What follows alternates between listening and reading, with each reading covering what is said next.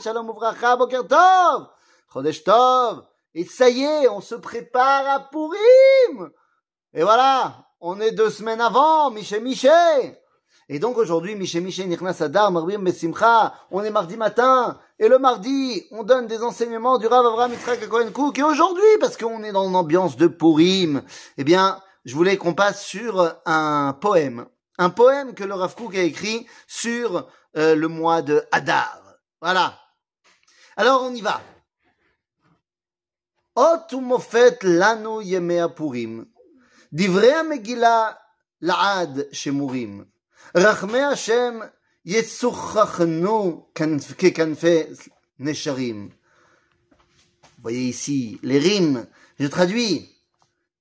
Nous a été fait un miracle extraordinaire durant les jours de Purim. Les paroles de la Megillah nous sont à jamais gardées. La rachamim d'Akadosh Baruchou s'est dévoilée sur nous telle des ailes d'aigle. Et vous aurez remarqué que ces trois premiers vers forment avec leurs initiales, enfin avec le, le, le, le premier, la première de chacun des, des mots, eh bien forment le mois de Hadar, Hot ou Mofet Lanu Yemea Purim, Divrei Amegila Laad Shemurim, Rachme Hashem Yesochachnu Kekenfe Nesharim. Hadar, Gilat Am Beshvive Or Yeshua. Tekomem Asher Arsa Bechia Shel Chinam. Gilat Am Beshvive Or Yeshua. La joie et la grandeur d'un peuple a été fait grâce à la libération et la lumière, qui vient corriger ce qu'avaient détruit des pleurs inutiles. De quoi parle-t-on ici? Eh bien ici on va parler de la grande lumière de la victoire et de la délivrance Yémé à Purim, qui vient effectivement eh bien, corriger les pleurs de, du peuple juif lorsqu'ils avaient pleuré pour ne rien pleurer. On se rappelle à l'époque des explorateurs. המזכירים כרמים וכרכים, סליחה, מזכירים כרכים ומוקפים ממות יהושע בן נון לא יוכלו להישאר עבדי אחשוורוש.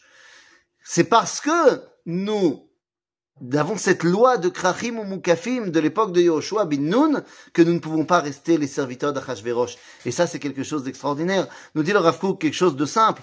Il vient de nous dire la, grand, la, la joie et la grandeur de tout un peuple euh, lorsque la délivrance a corrigé les pleurs inutiles. On avait dit les pleurs inutiles, c'est les pleurs des explorateurs. Donc ça veut dire quoi? Ça veut dire que tu es en train de me relier la fête de Purim à Eretz Israël? Mais c'est exactement ce qu'il nous dit. C'est parce que nous avons cette loi de Krachim ou Mukafim, c'est-à-dire cette loi où on lit pas la Megillah au même moment dans les villes entourées de murailles, dans les villes qui sont pas entourées de murailles. Sauf que, quand on parle de villes entourées de murailles, on parle de quelle muraille, de quelle époque? Eh bien, on parle de l'époque de Yoshua bin Nun, c'est-à-dire qu'en fait, on se réfère directement à la terre d'Israël. Eh bien, c'est parce qu'on se réfère à la terre d'Israël qu'on ne peut pas rester les serviteurs de Achashverosh.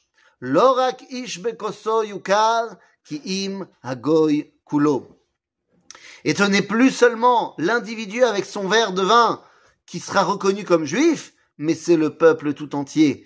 En fait, on pourrait, on pourrait penser qu'à Purim, c'est l'individuel qui a gagné, c'est-à-dire chaque juif au niveau individuel a été sauvé et n'a pas été tué par Aman, mais en vérité, c'est la résurrection du Goy Kulo, de la nation tout entière qui a été euh, mise en avant à la fête de Purim. N'oubliez pas qu'à la fin des événements de Purim, eh bien, certes, d'après la Megillah, nous sommes toujours Beshushan Abira.